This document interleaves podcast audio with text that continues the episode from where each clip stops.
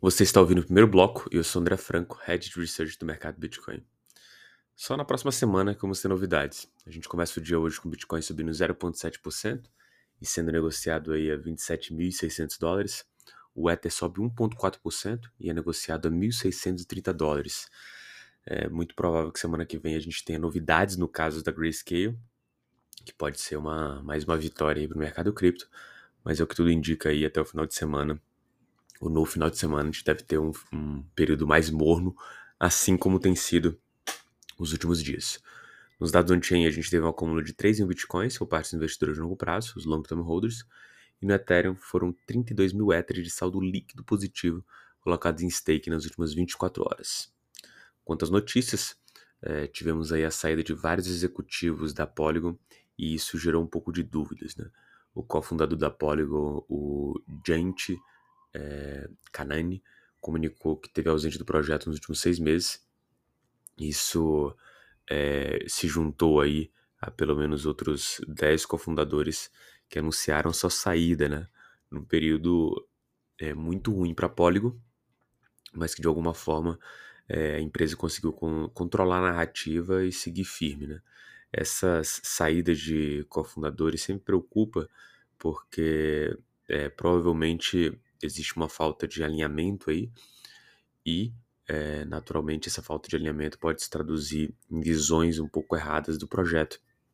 Então é uma coisa para ficar de olho, mas como a gente sempre gosta de falar, né, num bull market acaba tudo meio que subindo. A preocupação maior que fica no momento em que a gente tiver uma reversão desse mercado. Próxima notícia, né, o Stars Arenas, que é rival do Frigitech, na mesma categoria de seu SocialFi, impulsiona transações da Avalanche, né?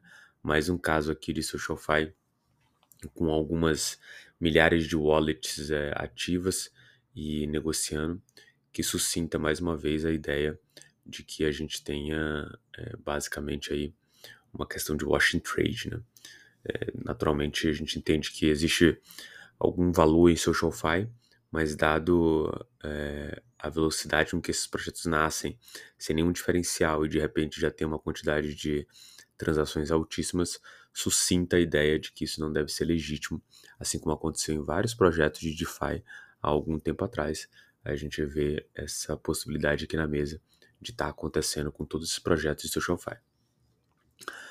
A segunda notícia, a última notícia aqui da Bolsa de Valores de Hong Kong, lançando plataforma de liquidação baseada em blockchain. Né? O sistema é conhecido como Stock Connect da Bolsa de Hong Kong, liga os mercados de ações de Hong Kong ao da China continental e está sendo utilizado, atualizado via blockchain. Esse sistema é denominado de Synapse, ele incorpora os contratos inteligentes para ajudar na execução de fluxos e na redução de risco de liquidação, o que é naturalmente a vantagem do blockchain. Essas vantagens que já foram percebidas até pelo Banco Central local que tem chamado essa visão aí de Delivery Vest Payment, né? A ideia de que você receba o ativo imediatamente assim que você o pague, ou seja, liquidação imediata, que é uma grande vantagem para o Banco Central. Perfeito? Muito bom dia a todos e bons negócios.